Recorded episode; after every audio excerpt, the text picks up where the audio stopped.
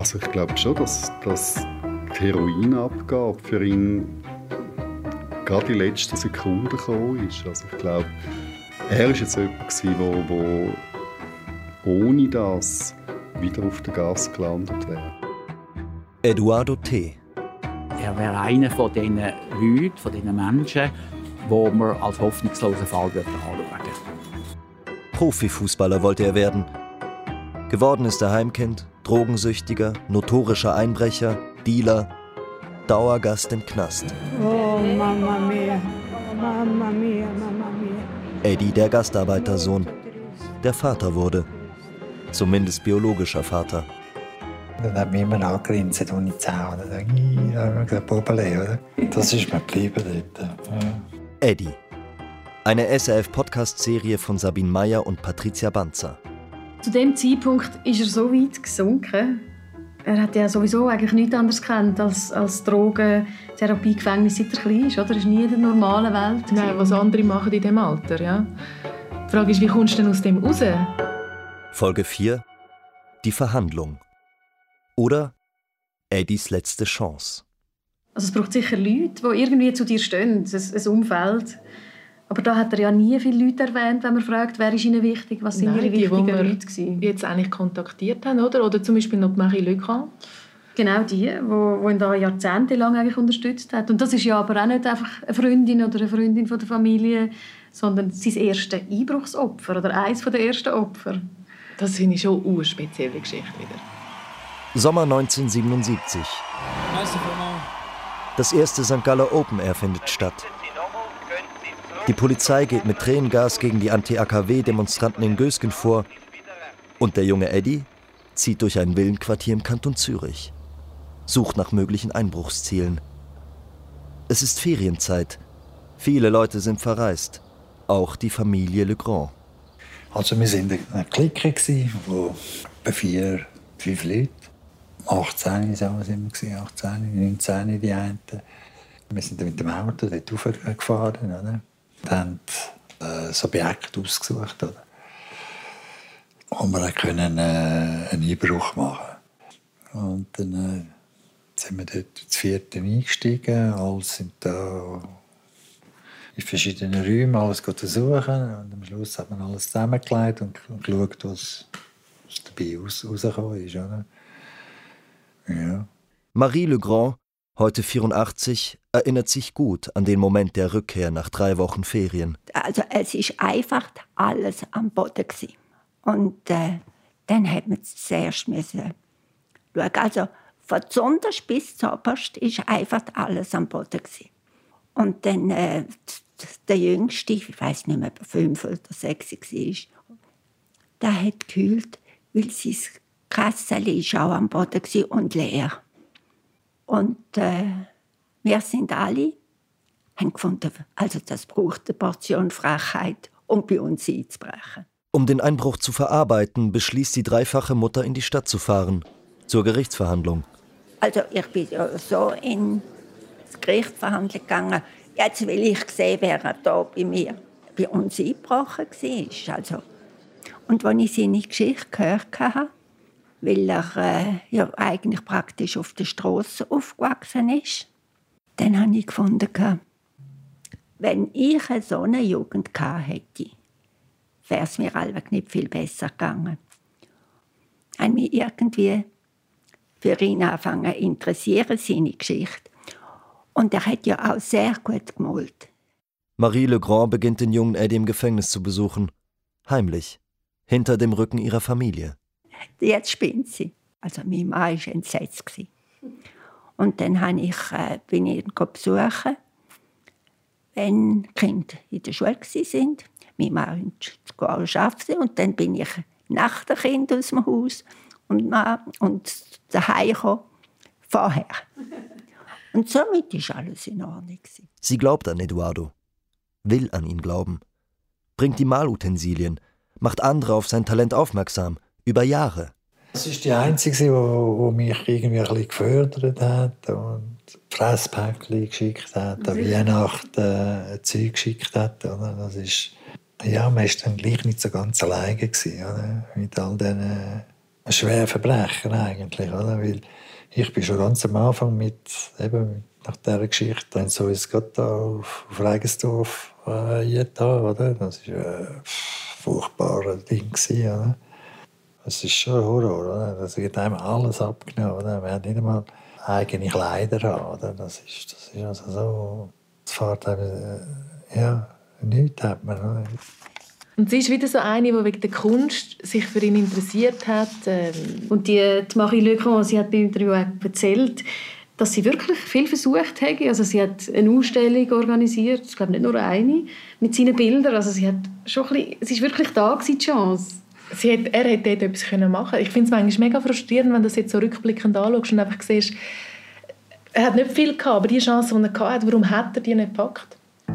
Eddie bleibt auf der kriminellen Schiene bei den Drogen, bei den Einbrüchen. Obwohl Marie Legrand alle Hebel in Bewegung setzt. Und der Bekannte von mir, der hat ihm, hätte ihm eine Lehre gezahlt. Aber er hat es nicht können fassen. Und ich habe das, ich habe so zugeredet. Ich meine, jemand Unbekannter würde ihm alles zahlen für eine Lehre. Das ist nicht selbstverständlich, aber er hat es nicht können. Ich weiß nicht, ob er schüch war oder zu fest nicht daran geglaubt hat. Ein paar Jahre später, Ende 80er Jahre. Tausende von Drogensüchtigen suchen in Zürich den nächsten Schuss. Eddie, lange Haare, charmantes Lächeln, ist auf der Gasse unterwegs, dealt und lernt dabei eine junge Frau kennen. Silvia K. Ja, und ich habe gefunden, äh, okay, oder, jetzt nehme ich die mal mit. Ich kann mir vielleicht ein bisschen Zeug vermitteln, oder, dass, dass ich es schneller wegbringe. Ein bisschen mehr kann verdienen daran, oder? Und so bin ich mit der ein bisschen, ein bisschen umgekehrt, zusammen Sex und so und Drogen konsumiert. Was das für ein Mensch war, habe ich eigentlich nie genau es war eine Zweckgemeinschaft. Also ich habe sie gebraucht und sie hat mich wahrscheinlich auch gebraucht, um, um können zu profitieren, oder? Silvia K. Silvia K. Das ist sie da, oder? Da steht, der Angeschuldigte ist geständig, teilweise unter Mitwirkung seiner Freundin Silvia K., im Raum Zürich in die Räumlichkeiten von über zehn Pfarr- und Kirchgemeindehäusern sowie mehreren Wohnungen eingedrungen zu sein und dabei Ware und Euroschecks und Geld in einem noch nicht genau bestimmten 30.000 Franken übersteigenden Gesamtdeliktsbetrag weggenommen zu haben.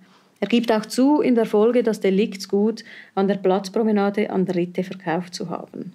Es wäre schon, wär schon super, hätten wir irgendwie mal noch jemanden von dem Umfeld, also irgendwie Silvia oder Verwandte von ihr. Mhm. Es ist einfach mega schwierig, dort irgendetwas zu finden. Also von den Verwandten keine Spur. Und die letzte Anfrage bei der letzten Wohngemeinde, da habe ich einfach auch keine Antwort mehr bekommen. Und weiter sind wir jetzt nicht probieren? Liebe war es nie. Und ewig dauert es auch nicht. Die beiden werden verhaftet. Und dann folgt die Überraschung. Ähm, wo sie uns dann einmal verhaftet haben, oder? Hat es dann eben geheißen, eben, sie sind schwanger und äh, die, die da, da, oder? Silvia ist schwanger. Völlig unerwartet wird Eddie mit 31 Vater. Äh, ja, das ist die Situation, was machst du, oder? Und dann äh, habe ich gesagt, ja, okay, ich akzeptiere es, oder? Und äh, ja, ich bin schon dazu gestanden. Ich habe dann gesagt, Mann, das, ich, also ich will das, äh, das Baby, oder? Im Herbst 1989 kommt Jeremy zur Welt, Sohn von Silvia und Eddie, dem drogensüchtigen Einbrecherpärchen. Eddies damaliger Anwalt Valentin Landmann setzt sich für das Paar ein, verschafft ihnen einen Platz im Ulmenhof, ein Ort für drogensüchtige Eltern. Hier können sie mit Jeremy wohnen, kriegen Beratung und Unterstützung. Jetzt könnte es aufwärts gehen. Ein Neuanfang zu dritt. Das ist Ulmenhof da. Das ist der Jeremy. Jö. Das bin ich. Junger Vater, ein längere Haare, schulterlang. Jungs mit dem Paddeln. Da hat mich immer angegrinst, als ich zähle. Da sage ich, wir gesagt, Bobele, oder? Im Bad hat er immer so, mit dem Reflex, den Babys haben, oder? Hat er immer so. Mhm. Das ist mir geblieben dort. Eddie bemüht sich, schnuppert Hoffnung, ist für kurze Zeit drogenfrei. Eddie denkt ein erstes Mal an die Zukunft. Und Silvia? Die habe das nicht geschafft. Sei immer wieder abgehauen. Ich hatte keinen Anspruch auf, auf, auf äh, dort weiterzumachen, ohne, ohne sie, oder? Und dann, äh, ja, dann ist das äh, Bach ab dort, oder? Der Traum von Normalität platzt. Ein paar Monate alt wird Jeremy bei einer Pflegefamilie untergebracht. Bin ich zuerst einmal äh, abgestürzt, oder? Also bin wieder äh, auf Drogen. Äh, ja, ich habe gemerkt, dass ich bin ja nichts wert, oder? Für, äh, ich kann ja nicht den Weg gehen, oder? Ohne die Einwilligung von, von, der, von der Mutter, oder? Mhm. Und dann schlussendlich hat sie es dann zur Adoption freigegeben, oder? Es sind die Pflegeeltern, die den Jungen adoptieren. Das war noch heavy, oder? Äh, zuerst einmal äh, ein bisschen äh, Vatergefühl, oder? ein bisschen Perspektive gesehen, ein bisschen daran schnuppern, oder? Und dann bumm, Hammer, oder? Äh, nein, ja, das darfst du nicht. Und ja. ja. Dann hat sie nie mehr gesehen? Ja, nie mehr. Wenig später stirbt Silvia K. an einer Überdosis. Eddie hat endgültig nichts mehr zu verlieren. Alles ist egal. Bang, oder? Ja. Ich habe dann äh, ziemlich viel ich dann nachher den Frust rausgelassen an diesen, an diesen vom, vom äh, Urmenhof. Oder bin dann dort einbrechen, habe dann äh, eine Kasse mitlaufen lassen, oder? um äh, überhaupt äh, für die erste Zeit noch können, äh, Drogen äh, zu finanzieren. Oder? Und dann äh, haben sie mich dann, äh, dann gefragt, ja, wieso? Oder? Und dann gesagt, ja, das ist, äh, das ist die Retourkutsche für das, was wir genommen haben. Oder? Profifußballer wollte er werden. Geworden ist er Vater. Vater ohne Sohn. Du, jetzt hat er zurückgeschrieben. Und, was sagt er dann? Er fragt, ob sein Vater noch lebt. Das weiß er nicht. Das weiß er im Fall nicht. Sagen wir, lieber Jeremy, ja, ja, ja dein lebt. Vater lebt.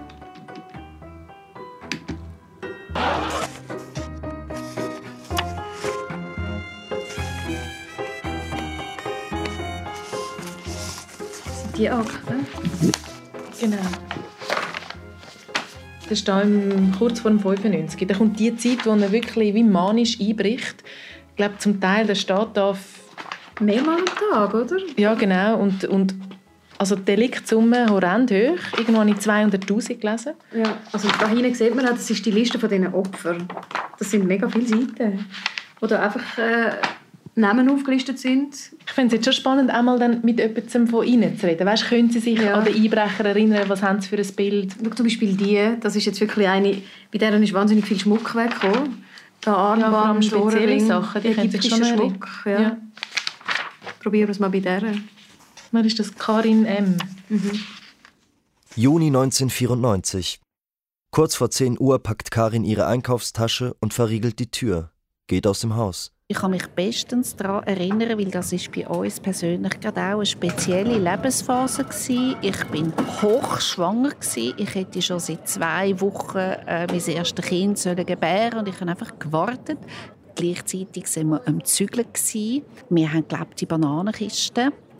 Ja, ich war am Warten und an diesem Morgen bin ich kurz posten. Als sie kurze Zeit später zurückkehrt, fehlen Türfalle und Zylinder. Und dann habe ich gesehen, dass Kartonschachteln offen waren, dass durchgewählt worden ist.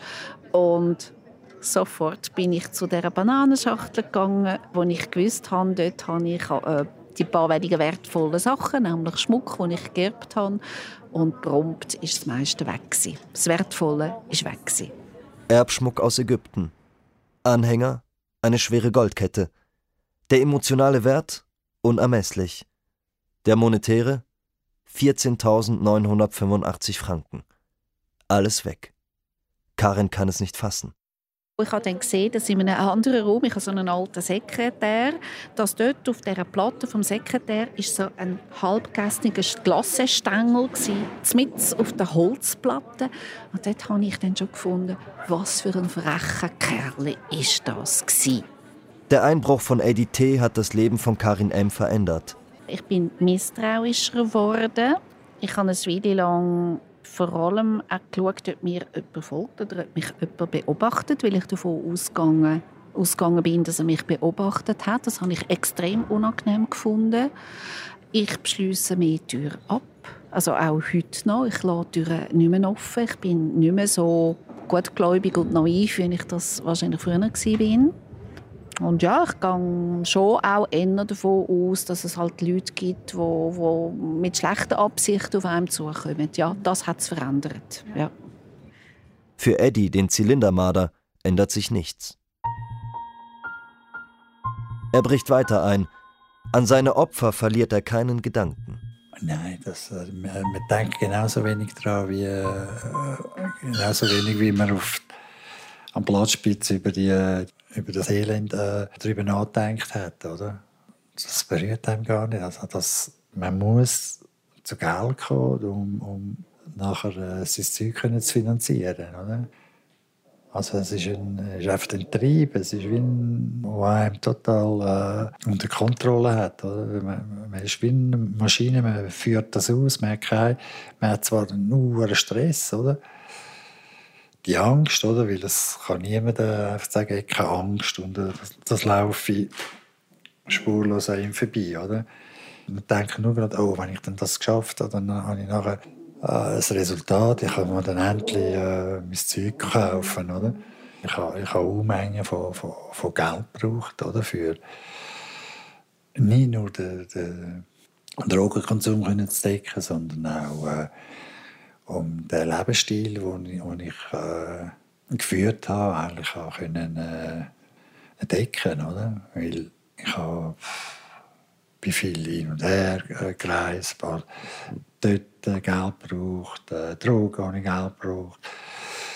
Ja, eigentlich für alles. Oder? Habe ich Klamotten, Auto habe ich, habe ich nicht können, äh, kaufen, oder? sondern immer mit Taxis umgefahren Immer für äh, das Schiene, wo ich eigentlich nicht bin. Oder?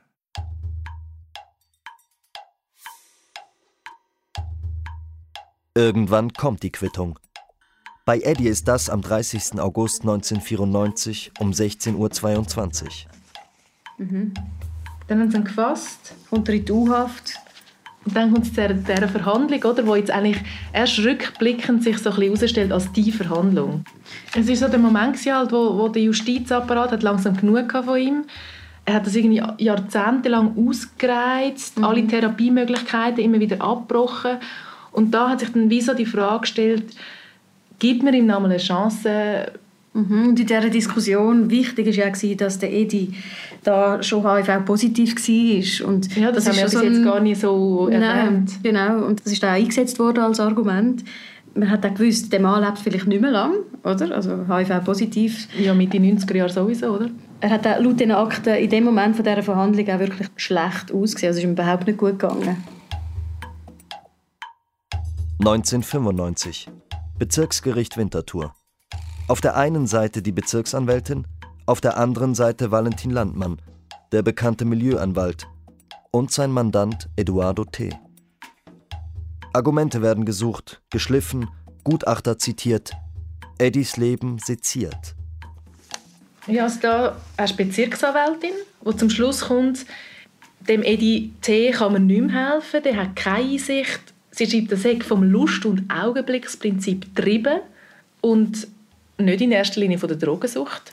Und sie will ja da, dass er vier Jahre ins Gefängnis kommt und vor allem, was da zum ersten Mal auftaucht, sie will, dass man ihm eine Verwahrung androht. Mhm. Und das ist ja damals noch möglich gewesen, bei Gewohnheitsverbrechen. Das hat man dann 2007, glaube ich, ähm, abgeschafft. Also heute wäre das gar nicht möglich. Und auf der anderen Seite haben wir den Landmann, oder? der sagt, ähm, sein Mandant sei zwar schuldig, aber er soll dafür nur zwei Jahre ins Gefängnis kommen.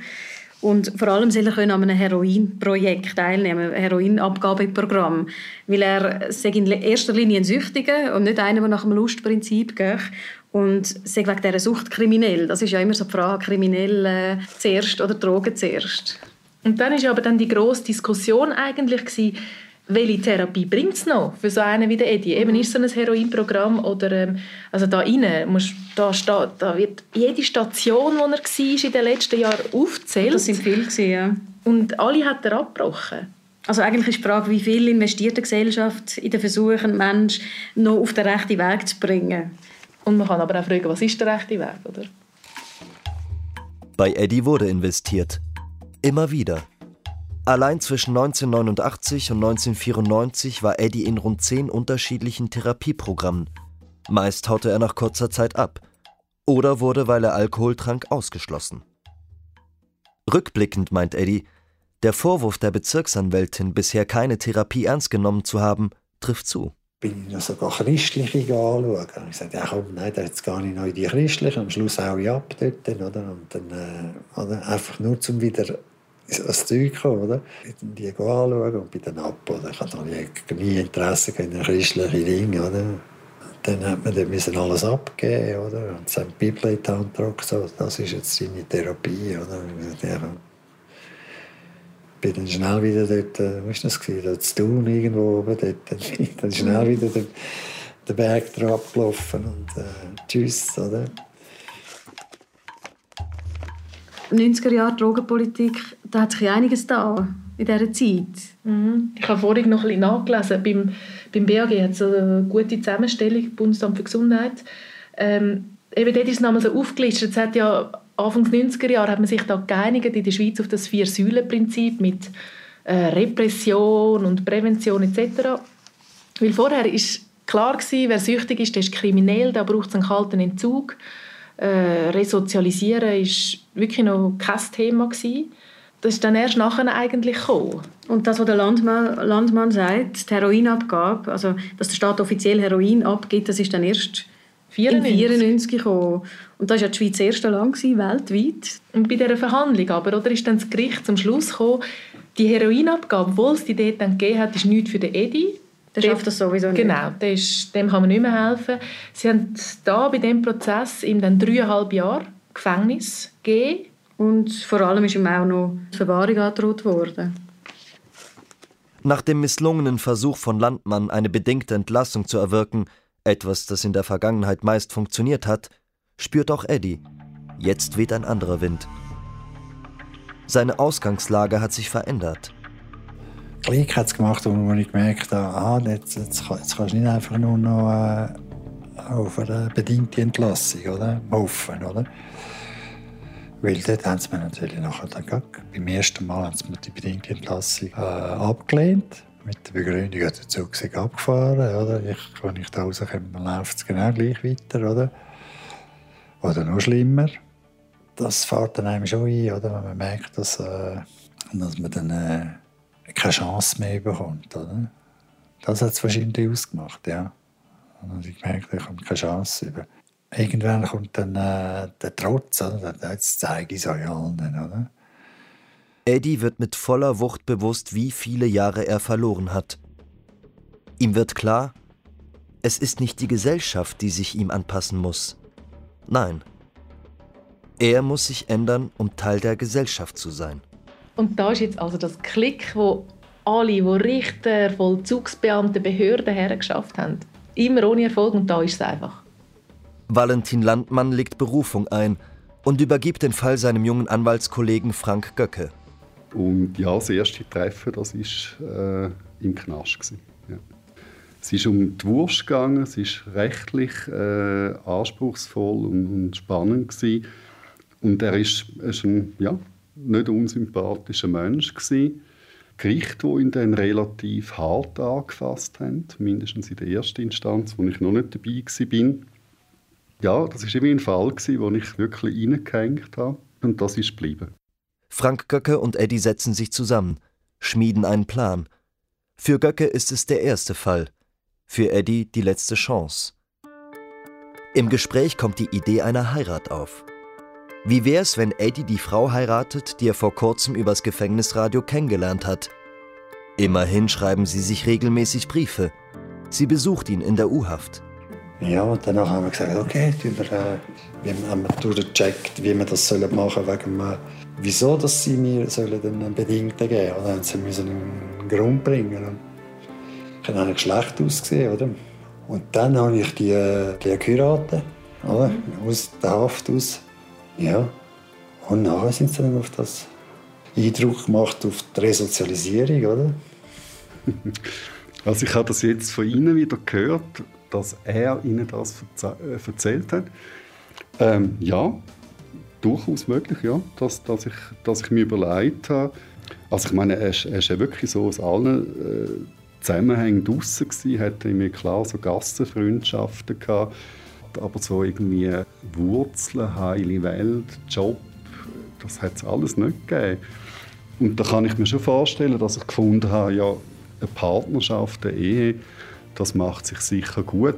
Ob ich ihm dann gesagt habe, er soll die Frau, äh, ich weiß nicht mehr, wie sie geheißen hat, zu heiraten, uh, das, das wäre jetzt doch ein bisschen ähm, ja, stark, wenn ich, wenn ich da quasi ähm, Amor gespielt hätte. Ich weiß es nicht. Wer genau die Idee hatte und wann, bleibt ungeklärt. Klar ist, Eddie hat geheiratet und Göcke hat das Eheglück in sein Plädoyer einfließen lassen. Ähm, damit komme ich zur angedrohten Verwahrung im vorinstanzlichen Urteil. Die Möglichkeit der legalen Heroinabgabe macht einen Rückfall unwahrscheinlich. Der Berufungskläger hat eine bescheidene IV-Rente.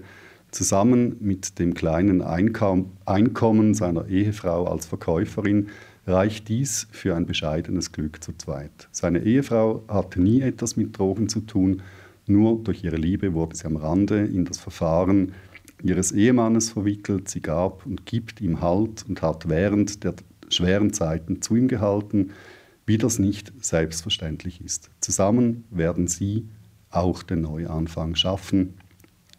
Okay. Ja.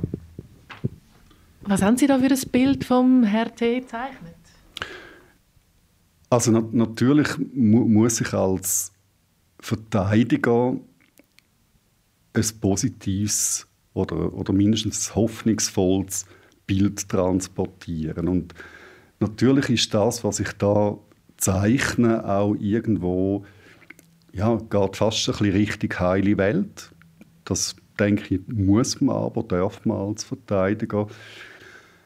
Aber eben, ob, ob das, was der Verteidiger da so ein bisschen ja, fast ein bisschen blumig geschildert, dann wirklich geklappt hat, das weiß ich nicht mehr. Und das, das kann man natürlich auch nicht wissen. Man muss versuchen, das Gericht irgendwo halt zu holen, mit, mit Argument, mit, mit äh, so Prognose-Element.